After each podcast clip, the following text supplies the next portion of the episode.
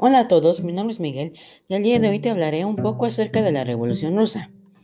Vamos a empezar.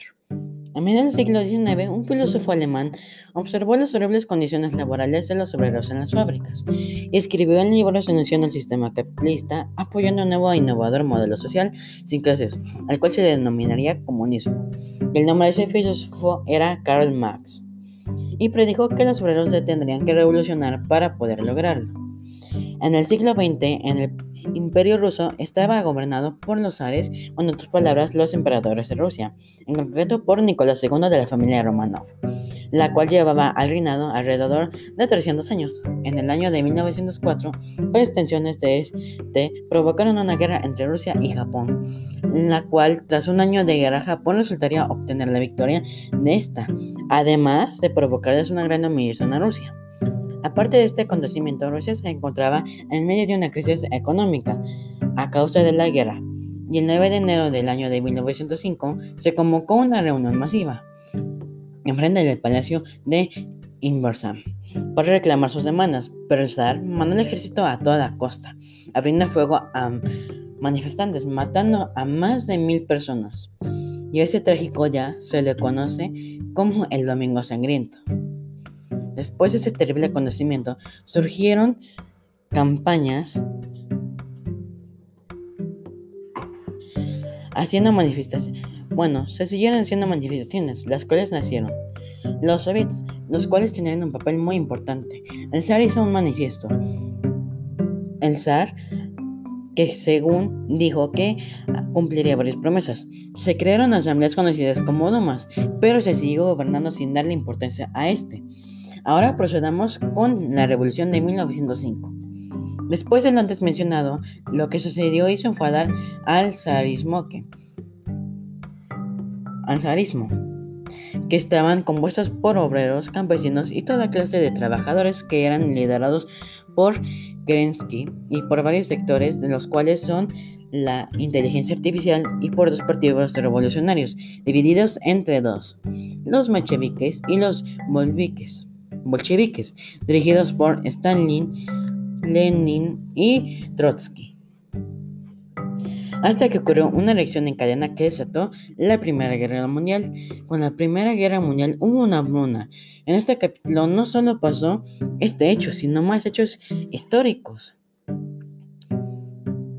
Pero a pesar de esto, el zar no le importaba. Nicolás II trató de masacrar a los guardistas. Bueno, ahorita como verán me confundí un poco, así que rebobinemos un poco el tiempo.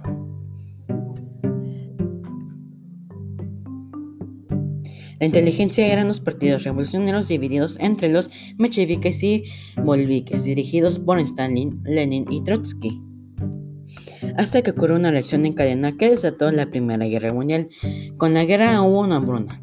En este capítulo no solo pasó este hecho, sino más cosas históricas, pero a pesar de esto, el zar no le importaba. Nicolás II trató de masacrar a los guardistas, pero el ejército se negó y salió con los aristas. El zar renunció a su puesto y se marchó al Zarf, a unas tierras que eran suyas. En inmediato se sustituyó al zar por un gobierno profesional que estaba al mando de Ivo pero este gobierno no comenzó a los soviets y fue reemplazado por personas que al instante fueron sustituidas. Los soviets idearon un plan para acabar con el gobierno provisional. Después de esto, Lenin tomó el cargo y arregló los problemas del Estado. Hubo muchos cambios. Se ejecutaron al antiguo zar, ejecutaron al antiguo zar con su familia. En 1924, Lenin murió. Stalin, Stalin y Trotsky entraron en conflicto. Más tarde, Trotsky fue exiliado y más tarde fue asesinado por un picayelos.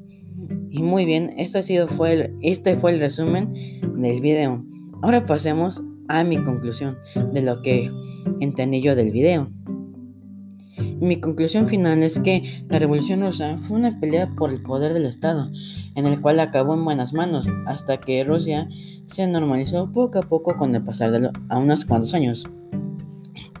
Esos años fueron decisivos y duros para todos, porque tuvieron que pasar por muchos cambios, unas que otras guerras, hambrunas y muchas cosas de ese tipo.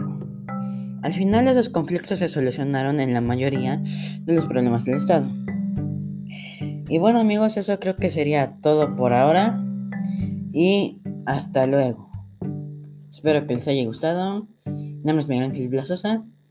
Y bye bye.